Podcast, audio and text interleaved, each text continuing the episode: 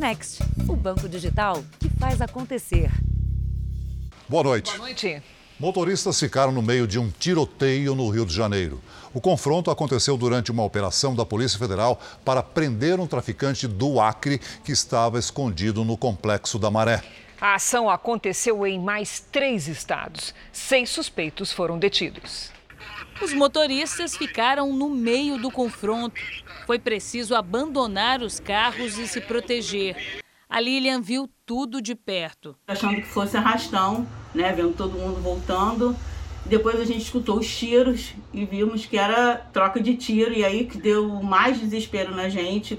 O intenso tiroteio parou o trânsito nos dois sentidos da linha amarela, uma das principais vias expressas do Rio.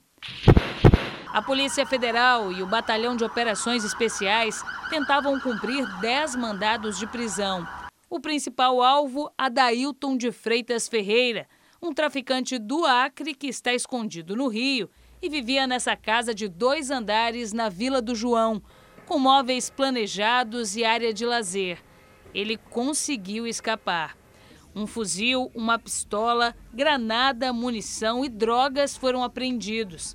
A investigação aponta que o traficante chegou ao Rio de Janeiro em 2017, quando fugiu de um hospital no Acre, onde estava internado sob custódia. Aqui recebeu apoio e proteção de criminosos cariocas que fazem parte da mesma facção. Mesmo longe, a polícia acredita que ele tenha continuado no controle do esquema. Em cinco anos, a quadrilha chefiada por ele teria movimentado mais de 43 milhões de reais. Segundo as investigações, o dinheiro da venda das drogas era lavado em sete empresas. O dono do estabelecimento foi preso em Rio Branco, capital do Acre. Conhecido como Eric dos Extintores, ele vivia nessa mansão avaliada em 2 milhões de reais. Os bens dos investigados, entre eles 35 carros de luxo e fazendas, foram bloqueados pela justiça. Veja agora outros destaques do dia. André Mendonça é aprovado pelo Senado e será ministro do Supremo. Ex-ministro da Justiça afirma que vai defender democracia e Estado laico. Confirmado em São Paulo o terceiro caso da variante Omicron no Brasil. Portugal entra em estado de calamidade e Estados Unidos registram infecção por nova cepa. E na série especial, crianças e jovens superam convites do tráfico e sonham com um futuro de sucesso.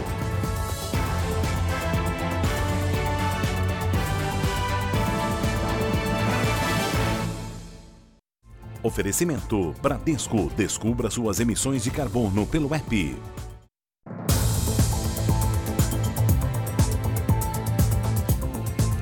A cidade de Sorocaba, no interior de São Paulo, viveu momentos de terror nesta quarta-feira. Tudo depois que um homem atacou a sogra e manteve a mulher refém por duas horas. O grupo de ações táticas especiais da PM foi de São Paulo a Sorocaba de helicóptero, assim que recebeu o chamado. Felipe Correa Renovato se entregou depois de muita negociação. Vira de costa, vira de costa. Isso. No local, a sogra de Felipe estava morta e a esposa dele ferida, as duas atingidas por golpes de faca. Isabela, de 26 anos, foi levada para o hospital, mas não resistiu. Felipe e Isabela teriam discutido durante a madrugada. Segundo a polícia, o homem estava descontrolado. A mãe da jovem tentou protegê-la e foi atingida primeiro. Depois, o farmacêutico golpeou a esposa.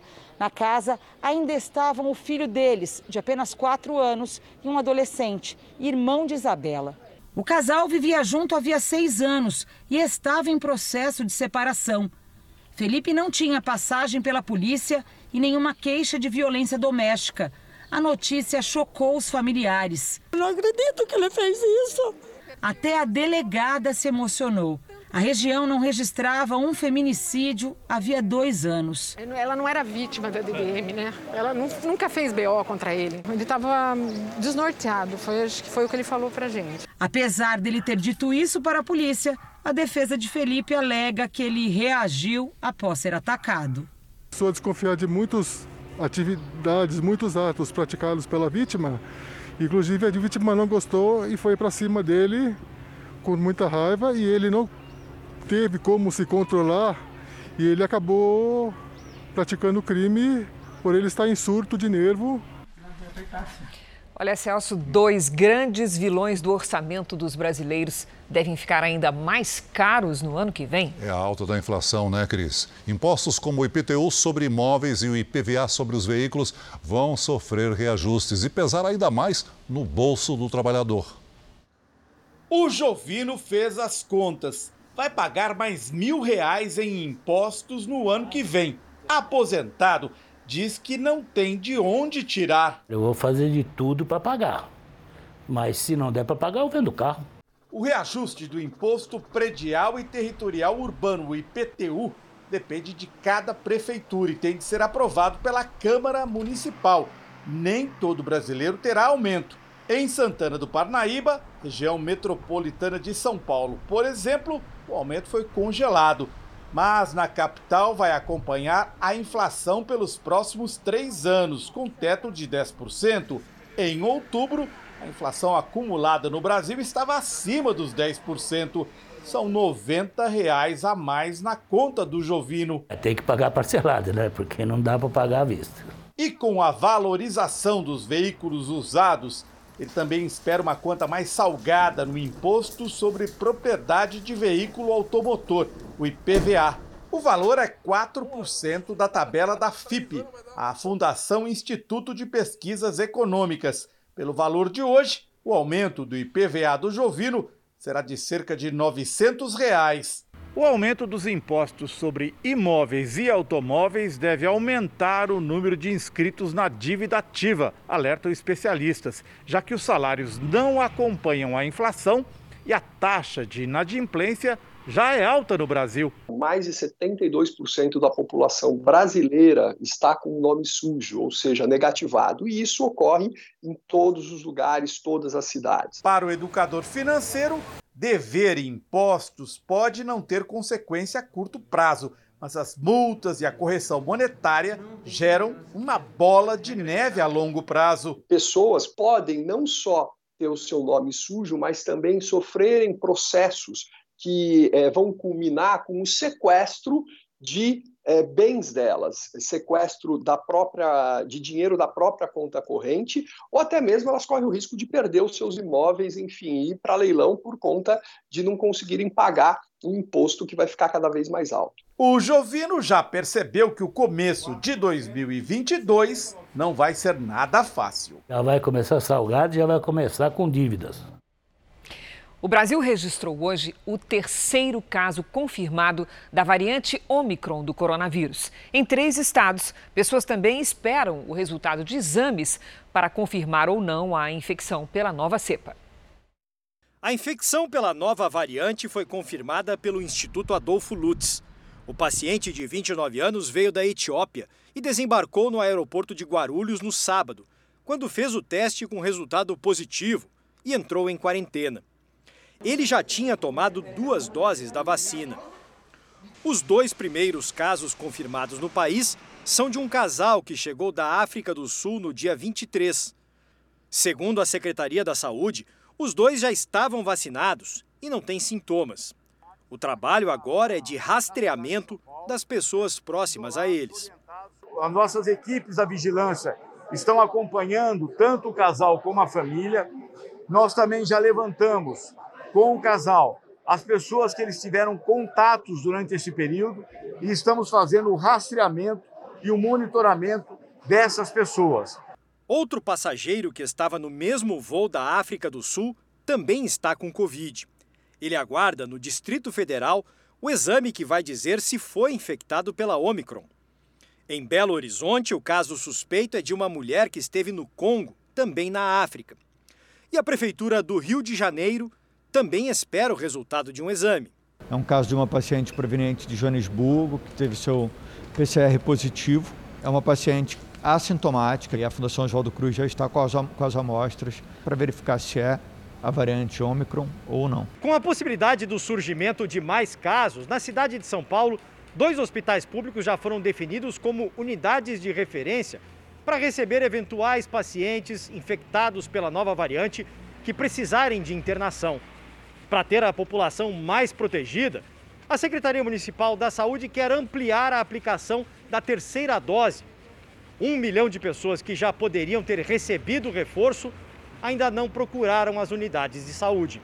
Com a chegada da Omicron, os hospitais particulares também estão em alerta. A principal orientação é que os hospitais, ao atender pacientes com suspeita, façam uma bela de uma pesquisa epidemiológica de onde é que vieram essas pessoas, onde é que elas andaram, exatamente porque a gente precisa bloquear essa doença. A Anvisa informou hoje em nota que está em contato com fabricantes de vacinas e solicitou informações sobre os estudos em andamento e o desempenho dos imunizantes contra a nova variante. Para a agência, o momento é de cautela. E os Estados Unidos registraram hoje o primeiro caso da variante Omicron. Nós vamos falar ao vivo com a correspondente Evelyn Bastos. Boa noite, Evelyn. O que já se sabe sobre esse caso? Oi, Celso, muito boa noite para você, para a Cris e para todo mundo que nos acompanha. Olha, esse primeiro caso vem de São Francisco, na Califórnia, e se trata de uma pessoa que viajou pela África do Sul antes de retornar aqui para os Estados Unidos no dia 22 de novembro. Hoje, as autoridades lá do estado informaram que esse paciente, esse infectado, está totalmente imunizado contra a Covid-19, mas que não recebeu a dose de reforço. Ele apresenta sintomas leves da doença e está isolado. Agora, a Casa Branca está preocupada com a chegada das festas de fim de ano e quer evitar que a variante se espalhe pelo país. Por isso, a orientação para a população é que ela siga se vacinando, recebendo a dose de reforço e usando máscara em ambientes fechados.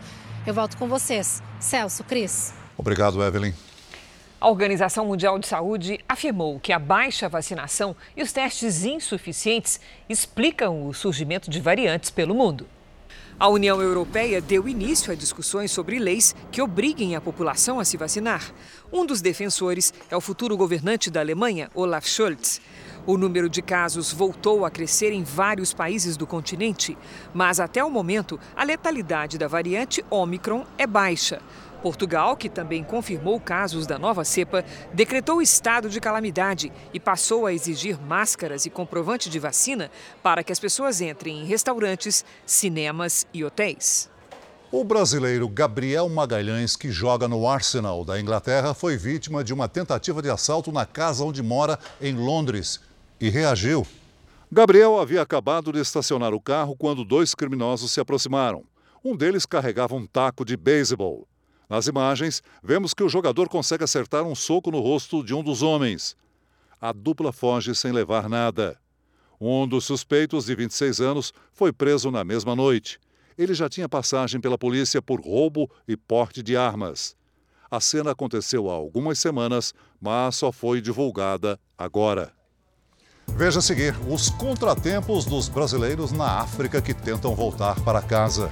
E na série especial, relatos de adolescentes que convivem com o tráfico de drogas, mas projetam um futuro de sucesso longe do crime.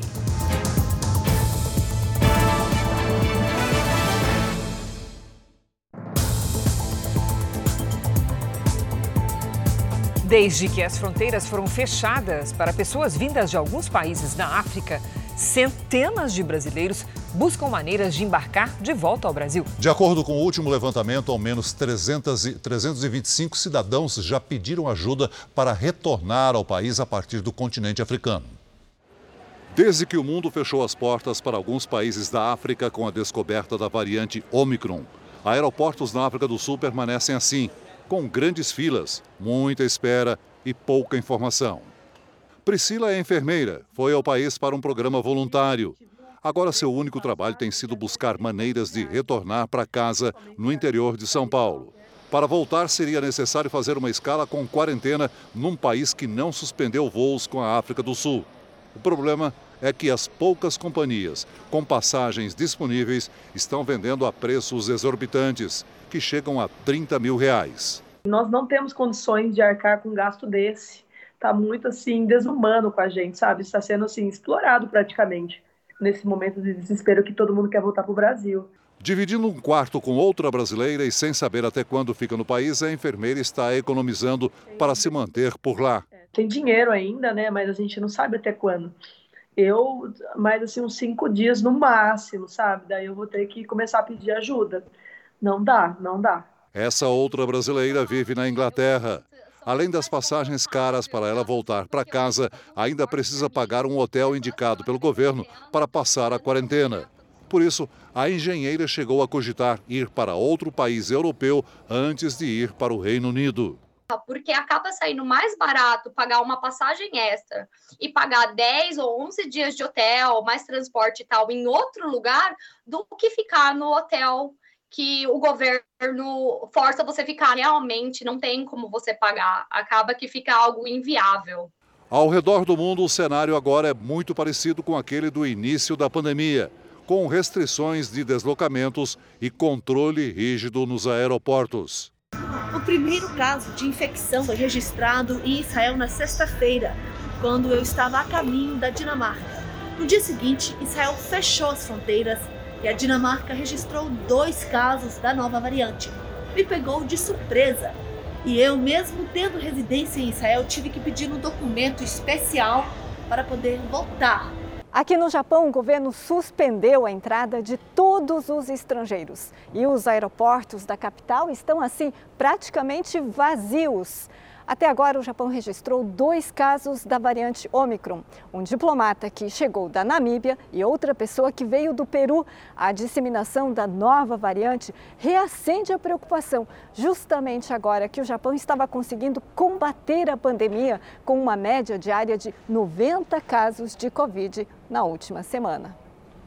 Vamos agora com a opinião de Augusto Nunes. Boa noite, Augusto.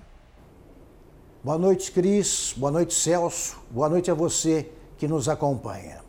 A grande maioria dos brasileiros não sabe sequer como se pronuncia o nome da mais recente variante da Covid-19. E talvez caibam numa composição do metrô os que sabem que Omicron é a 15ª letra do alfabeto grego. Mas ninguém, incluídos os infectologistas e os epidemiologistas, tem respostas consistentes para perguntas essenciais. Por exemplo, a Omicron é mais ou menos letal que as outras cepas? Provoca mais ou menos internações? Causa sequelas? As vacinas existentes inibem também a nova cepa? Países que convivem com a Omicron há mais tempo ainda não sabem direito o que fazer.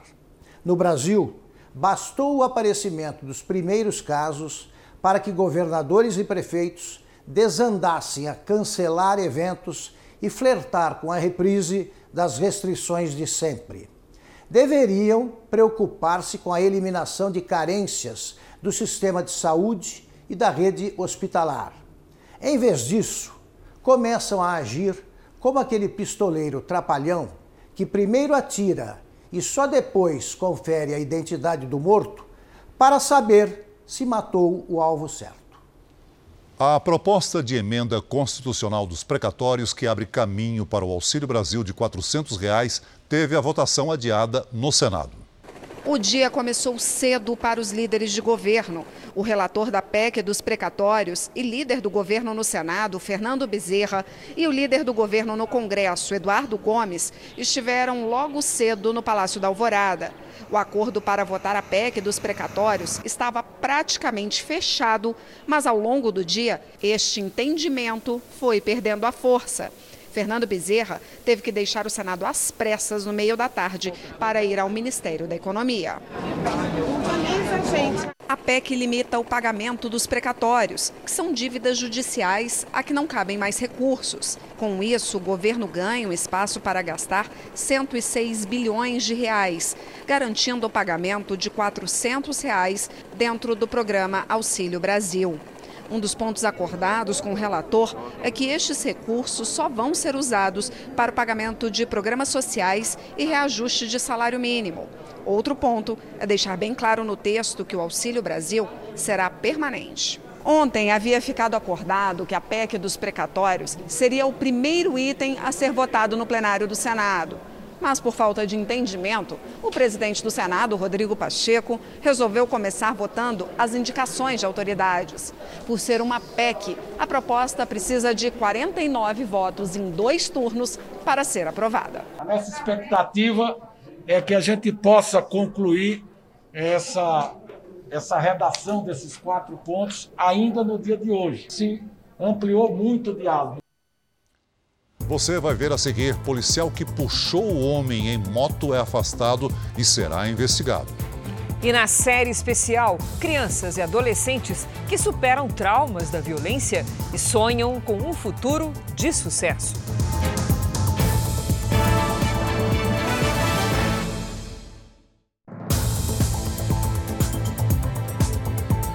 O policial militar que arrastou um homem algemado preso a uma moto foi afastado do serviço nas ruas. Segundo o ouvidor das polícias do estado, o PM poderá responder por abuso de autoridade, constrangimento e tortura.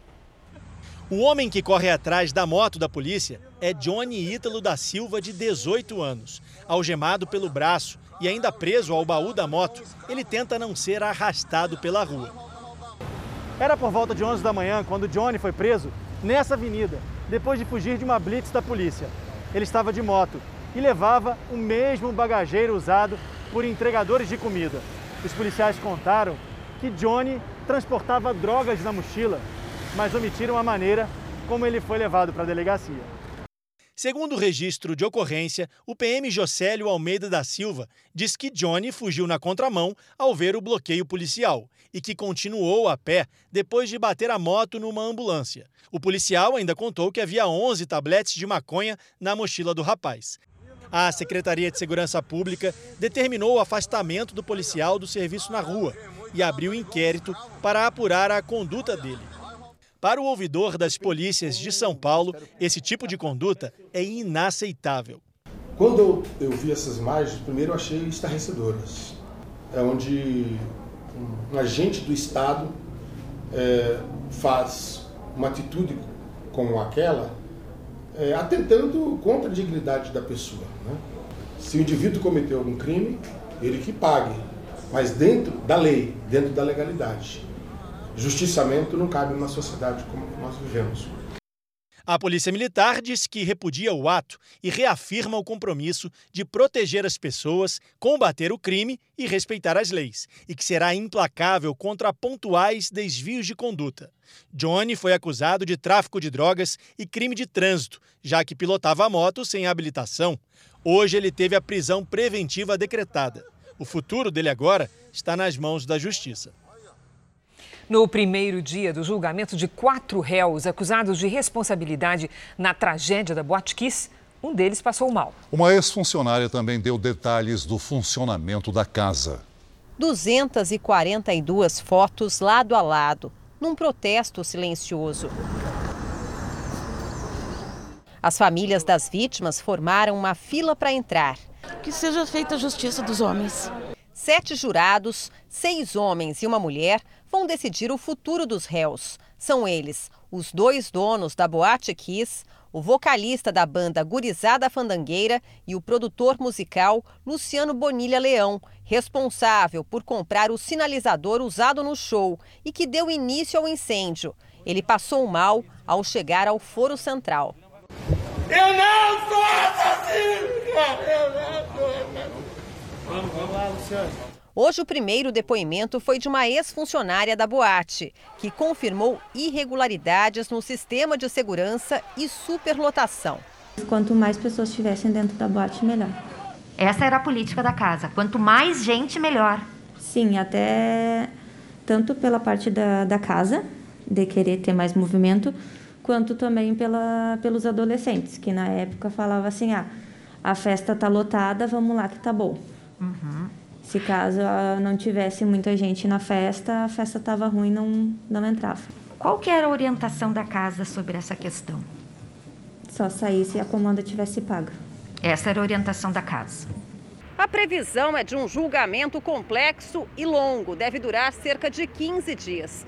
Os quatro réus são julgados por 242 mortes e 636 tentativas de homicídio. Esse é o número de feridos daquela noite. Além disso, eles foram denunciados por homicídio com dolo eventual, quando alguém não quer cometer o crime, mas assume o risco. A Boate Kiss tinha apenas um acesso para a rua. O extintor de incêndio próximo ao palco não funcionou Não havia sinalização de emergência. O alvará fornecido pelo Corpo de Bombeiros estava vencido. A banda costumava usar fogos de artifício e o sinalizador nunca poderia ser usado num ambiente fechado. Uma tenda do Exército foi montada ao lado do tribunal. Nas próximas duas semanas, sobreviventes e familiares que vieram de Santa Maria a Porto Alegre vão receber apoio médico e psicológico para acompanhar o julgamento até o fim. Isso não vai trazê-los de volta, não, não vai fazer nós esquecer o que nós passamos e ainda vamos passar, mas é, é significativo, é importante. É um, eu creio que é uma dívida que, que, que todo o país tem com, com o que aconteceu em Santa Maria, né? Durante o julgamento, todos que estarão na sala do Fórum de Porto Alegre vão conhecer a Boate Kiss por dentro através de uma simulação virtual. Especialistas, advogados de defesa, além do delegado do caso, dizem que irregularidades contribuíram para o incêndio e para o elevado número de vítimas. A caminhada silenciosa até a frente do prédio da Boate Kiss reuniu centenas de pessoas para lembrar os 242 mortos no incêndio. Foi o último encontro de parentes e amigos antes do julgamento. A casa noturna em Santa Maria, no Rio Grande do Sul, permanece fechada desde o incêndio em janeiro de 2013. Tudo que pertencia às vítimas foi removido e catalogado no inquérito de 86 volumes e milhares de páginas que começa a ser julgado. Peritos por meses consecutivos vasculharam cada canto desse prédio em busca de encontrar detalhes que pudesse ajudar a esclarecer o que realmente aconteceu aqui naquela madrugada. De acordo com as investigações, neste espaço onde funcionava o palco e acontecia o show, o fogo teria começado. Na ânsia de fugir do lugar, as pessoas correram para esse outro espaço. Aqui se depararam com essa grade de ferro de proteção que virou um obstáculo. Neste outro lado, centenas de pessoas que também tentavam fugir ao mesmo tempo. Uma reconstituição virtual baseada no trabalho do Instituto de Criminalística da Polícia Civil do Estado vai mostrar aos jurados a estrutura da boate antes da tragédia que deixou 242 mortos e 636 pessoas feridas. No passeio virtual pelo ambiente, é possível perceber vários desníveis no piso no percurso de saída. Nos banheiros ficavam as únicas janelas de todo o prédio que estavam vedadas. Evidentemente que o controle de fumaça ele também está ligado às aberturas da edificação. A única porta também havia sido bloqueada.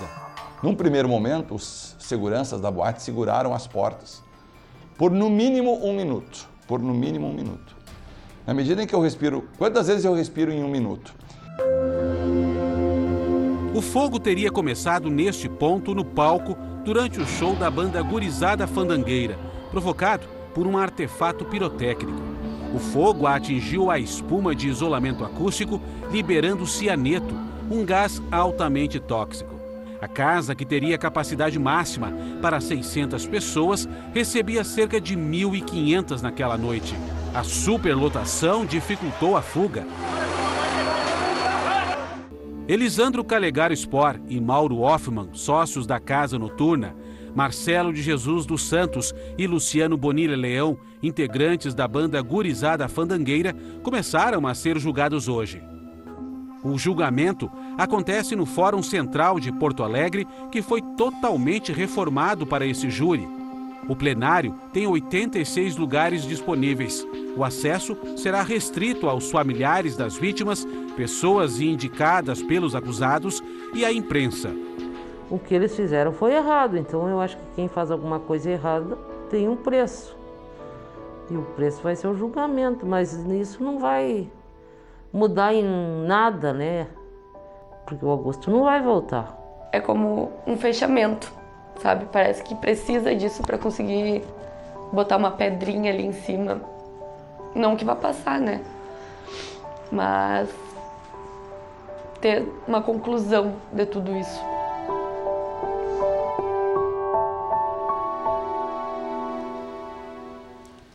Moradores de, da zona rural de Abadiânia, em Goiás, afirmam ter visto o homem que matou três pessoas e se escondeu nas matas da região. Um dos agricultores diz ter trocado tiros com o criminoso. No terceiro dia de buscas, a polícia tem dúvidas se ele continua na região ou se já conseguiu sair do estado. Poucos rastros foram encontrados até agora. Este homem, que não quer mostrar o rosto, disse que acredita que o Anderson tentou invadir a granja em que ele trabalha, na zona rural de Abadiânia. Eu levantei da cama, né? Aí eu fui lá. Quando eu cheguei lá, eu vi o camarada querendo abrir a, a, a tramela, né? Já este outro morador acredita que tenha trocado tiros com o fugitivo nesta chácara. Uma das balas acertou o carro dele. Quando eu vi a pessoa, ela já disparou contra mim, na minha direção. Eu abaixei, saquei minha arma e revidei a agressão. O Anderson responde por tentativa de feminicídio em 2019. O crime foi contra uma jovem de 18 anos e não teve ainda uma sentença. Mas um trecho do depoimento revela toda a crueldade do criminoso. Eu estava na casa do amigo meu bebendo, de noite bebendo. Aí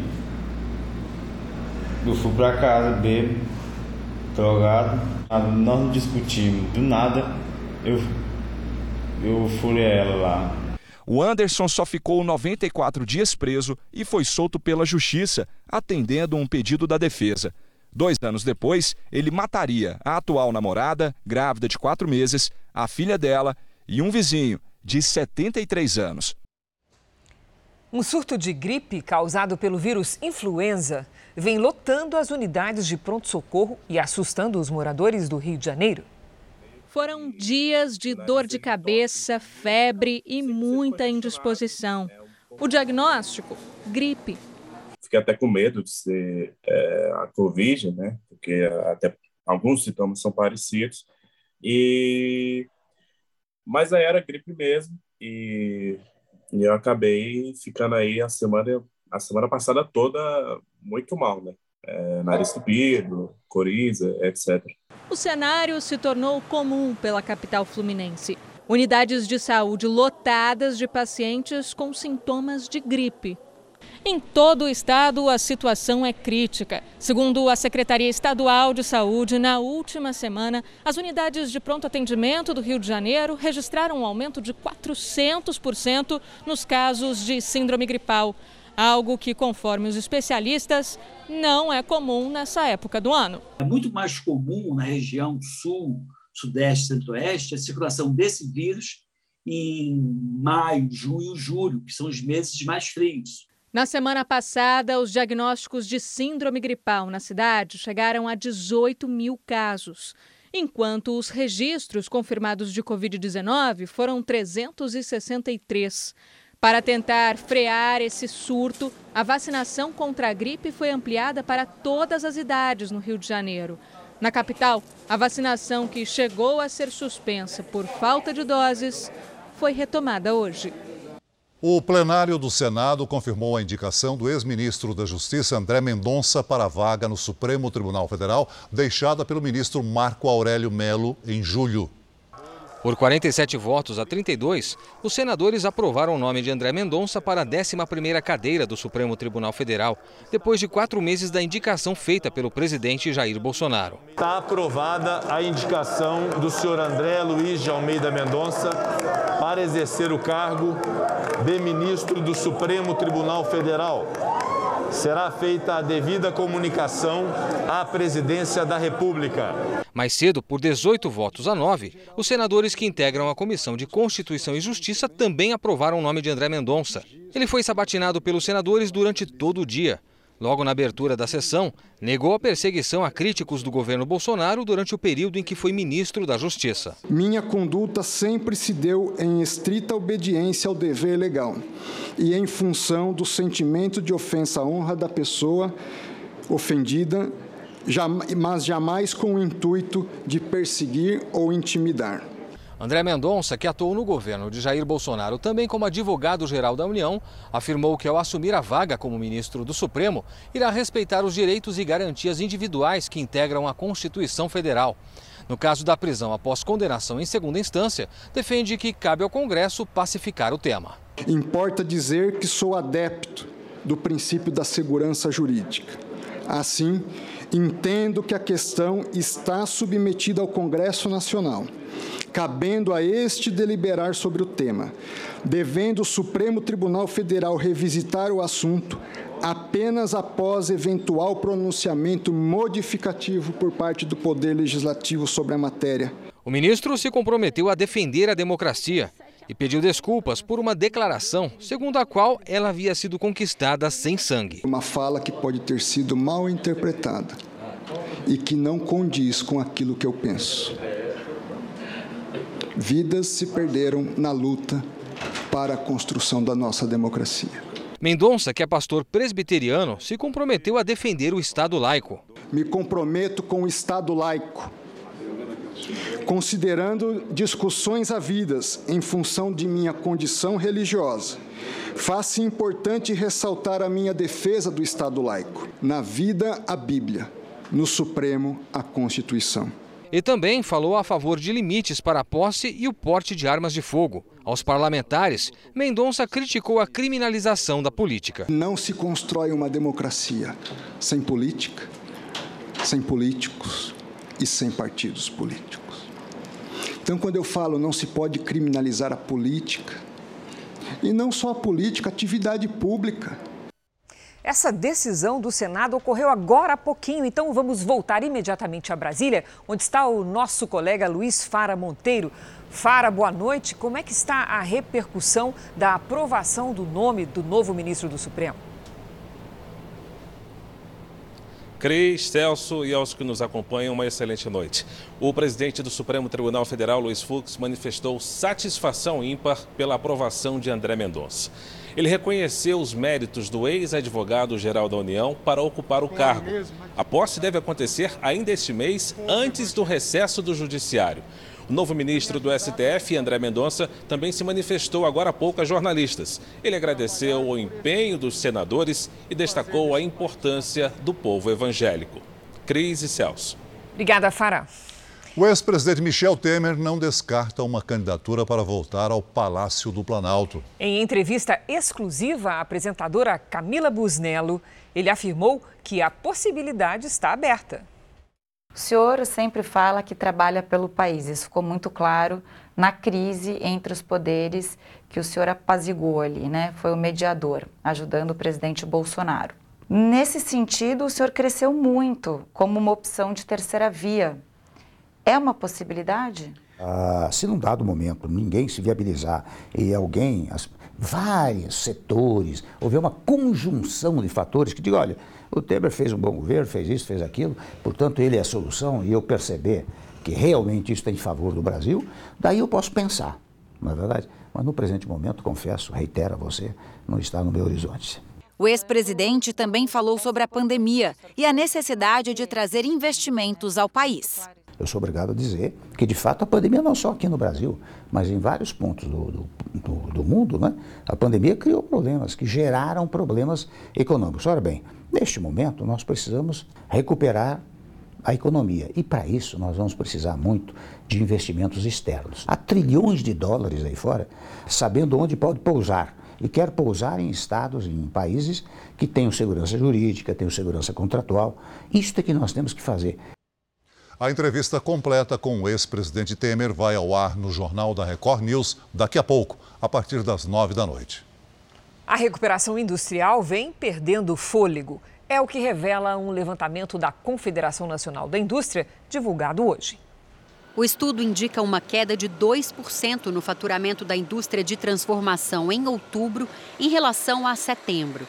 Essa é a terceira queda seguida do setor. E na comparação com o mesmo mês do ano passado, o recuo é de 12,8%. A retração também aparece no rendimento médio do trabalhador, que caiu 1,2%. É uma combinação de problemas novos e problemas antigos. Né? Na medida que, que, a, que a indústria, a economia vai deixando é, a pandemia para trás, entrando numa normalização, problemas antigos começam a limitar a atividade econômica, em especial a industrial. As contratações que vinham crescendo desde agosto do ano passado ficaram estáveis em setembro e outubro deste ano. Nesta fábrica de embalagens em São Bernardo do Campo, no ABC Paulista, o número de funcionários sofreu uma redução de 20% nos últimos seis meses. Cenário bem diferente de abril deste ano, quando a fábrica chegou a 100 funcionários, mais até do que antes da pandemia. Realmente a gente vem de uma queda, é, até brusca para quem está, está olhando os números, né? Porém, a gente enxerga como uma acomodação de mercado, que o mercado ele vinha muito forte no, no início do ano. Para os próximos meses, as perspectivas para o setor industrial brasileiro não são otimistas. Acredito que essas dificuldades elas vão continuar aparecendo nos números é, na virada de 2021 para 2022. Vamos com a previsão do tempo? O mês de dezembro começou com frio e geada na Serra Catarinense. Já em Minas Gerais e no Espírito Santo, a chuva forte causou transtornos. Então é hora de conversar com a Mariana Bispo para saber como é que fica o tempo nos próximos dias. Boa noite, Mari. Como é que vai ser? Os temporais continuam em parte do Sudeste. Cris, boa noite para você, Celso a todo mundo que está acompanhando a gente aqui. O corredor de umidade, conhecido como ZACAS, mantém as nuvens de chuva espalhadas entre o Sudeste, o Centro-Oeste e parte do Norte e do Nordeste do país. Esse sistema, combinado com uma frente fria no oceano, reforça as tempestades. Tem alerta para ventanias de até 70 km por hora no Espírito Santo e no sul da Bahia. Há risco de granizo e alagamentos no interior de Minas Gerais, de Goiás e também do Tocantins. Nos outros estados do norte, do nordeste e em Mato Grosso, chuva passageira. Tempo firme apenas nas áreas claras aqui do nosso mapa. Em Florianópolis, máxima de 24 graus, em Belo Horizonte faz 29, em Cuiabá 31, em São Luís 33, em Manaus 32 graus. Em São Paulo, sol entre nuvens amanhã, máxima de 26 graus. No Rio de Janeiro faz tempo firme, máxima de 29. Em Brasília, chuva com risco de alagamentos, amanhã faz 26 graus. No Recife, chuva leve e tem sol também, máxima de 32 graus. Celso. O Alexandre abre o nosso tempo delivery de hoje. Ele é de Campo Grande, Mato Grosso do Sul. Oi, Alexandre, boa noite para você. Aí em Campo Grande, calor e pancadas de chuva nos próximos dias, máximas entre 30 e 33 graus. E agora vamos responder a Cássia, que é de Governador Valadares, Minas Gerais. Beleza, ela até mandou ali pra gente, ó, vocês são show. Muito obrigada pela companhia, viu? Em Governador Valadares, Cássia, o sol também vem acompanhado de chuva. As máximas não passam dos 30 graus. E para você que está acompanhando a gente aqui no Jornal da Record, é só mandar aquela mensagem pelas redes sociais com a hashtag você no JR, que a gente responde com certeza. E se achar que a gente é show, pode escrever lá também. Pode com certeza. Boa, um abraço para Cássia. Até, Até amanhã. Agora vamos falar da campanha da Abades. E o Jornal da Record faz um convite para você ajudar no desenvolvimento de crianças com deficiência intelectual e autismo. A Abades é uma instituição sem fins lucrativos que já existe há 68 anos e atende quase mil crianças e adolescentes. Veja como participar. Quem quiser ajudar pode entrar nessa corrente do bem e doar o valor que puder. É só ligar 0500 508 0707 para doar 7 reais. 0500 508 0720 para doar 20 reais. 0500 508 0740 para doar 40 reais. Ou você pode doar qualquer outro valor através do Pix. doe@abades.org se preferir, aponte o seu celular para esse QR Code e você vai ser direcionado para a doação.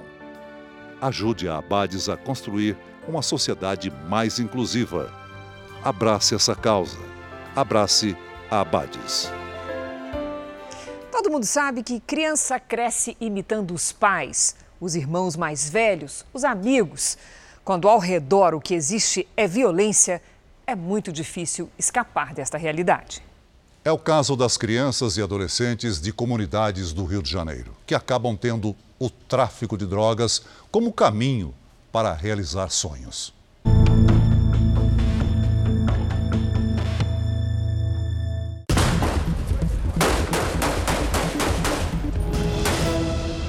Sons nem sempre são os mais agradáveis para quem vive nas comunidades cariocas. Barulhos que tentam silenciar os sonhos de crianças e adolescentes. Mas aqui no Complexo da Maré, eles encontraram um cantinho com as cores que precisam para manter viva a esperança de um futuro melhor. Eu sempre sonhei ser médica desde pequena. Ser uma cirurgiã é, cardiotorácica. Um modo de atrapalhar meu processo seria só se eu morresse de bala perdida. Assim são os desejos e os medos de quem vive na Maré, uma das maiores e mais violentas comunidades do Rio de Janeiro. São cerca de 140 mil moradores. A maioria dos jovens já passou por situações de risco, como conta esta adolescente de 16 anos. Estava tendo um tiroteio, eu estava tomando banho e bateu um tiro na minha janela.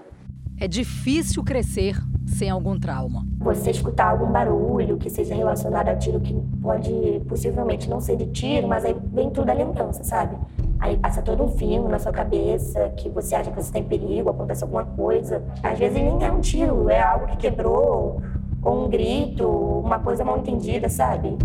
Este outro adolescente já perdeu as contas de quantas vezes teve a liberdade interrompida pela violência. Eu estava indo para a festa de uma prima, que a gente estava já na porta de casa. Aí começou o tiroteio e a gente teve que voltar correndo. Aí quando a gente chegou, a gente chegou no final da festa. As cenas do cotidiano envolvem confrontos frequentes entre traficantes e a polícia ou entre facções rivais nas comunidades do Rio. Você acha que dá para se acostumar com isso? Por mim, na minha parte, não. Não. Tem, mas tem gente que consegue se acostumar, mas é algo bem ruim, porque você percebe que aí a pessoa acha que só tem isso daqui, não tem nada lá fora. O tráfico de drogas e a milícia acabam por exercer uma forma de fascínio sobre essas crianças. Elas brincam de imitar a realidade que presenciam todos os dias. Um levantamento do Observatório de Favelas em 2017 mostrou que quase 90% dos entrevistados entraram no tráfico de drogas antes de completar a maioridade. 13% deles tinham entre 10 e 12 anos, quando foram recrutados pelo crime, um número que dobrou em relação aos dados de 2006. São menores que, quando apreendidos, cumprem medidas socioeducativas. No Rio de Janeiro, mais de 3 mil adolescentes deram entrada até outubro deste ano nas unidades de internação. Tráfico de drogas é o principal motivo. O principal é de, de uma, uma, vinculação econômica, sobretudo no sentido de sustento das suas famílias. Um outro fator também econômico é a aquisição de bens materiais.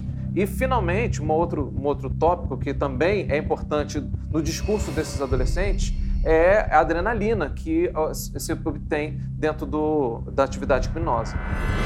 Em alguns momentos é difícil acreditar que existe cor, onde tudo parece preto e branco. Esta menina de 7 anos viu o irmão morrer durante um tiroteio. Os traumas afetaram não só a família, mas também o desenvolvimento da criança na escola. A mãe tenta, junto com a filha, superar a dor. Mexeu tanto com ela que quando dá tiro, ela se joga debaixo da cama. Ela se joga da, debaixo da cama e ninguém consegue tirar ela. Ela tem dificuldade para dormir? Tem. Ela às vezes ela acorda, ela senta na cama, ela fica conversando sozinha. Há 23 anos, um projeto social criado pela educadora Ivone Bezerra ajuda na recuperação dessas crianças. Eu acho que os traumas, que são 90% emocionais, eles precisam ser, tem que colocar para fora. É como se o cérebro estivesse cheio de lixo, você tem que jogar na lixeira um monte de coisas. É notável a mudança, a transformação, como as crianças chegam no decorrer do ano como elas terminam.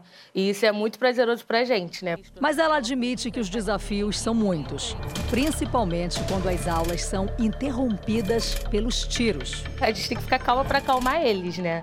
Eu sempre mantenho todo mundo no cantinho, a gente fica com todo mundo sentado no chão, até esperar passar. Dá vontade de desistir? Dá.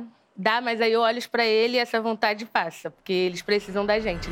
Durante os confrontos, cada um tenta se proteger como pode.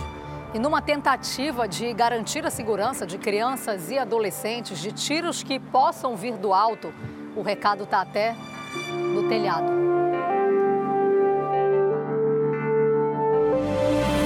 Um passo de cada vez. Eles sabem que a caminhada pode ser longa, mas já aprenderam desde cedo a driblar os obstáculos para alcançar o lugar onde querem chegar. O que, você quer ser? Comissária de bordo. Como é que você se imagina daqui a alguns anos como comissária de bordo? Fazendo voos nacionais e internacionais, eu espero, né? Eu tô batalhando muito para isso. O que, que você quer ser? Eu quero ser ator. Por quê? Porque talvez com papéis impactantes ou depois que eu ficar conhecido, eu posso começar a lutar contra isso tudo, né? Contra esses estereótipos que colocam que todo favelado está acostumado a ouvir tiro, ou que toda pessoa que mora na comunidade é favelada, que não pode subir da vida.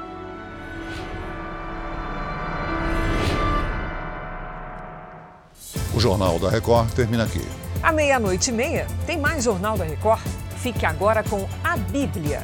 Episódio de hoje: A Parentela de Abrão. A gente se vê amanhã. Até lá. Boa noite e até amanhã.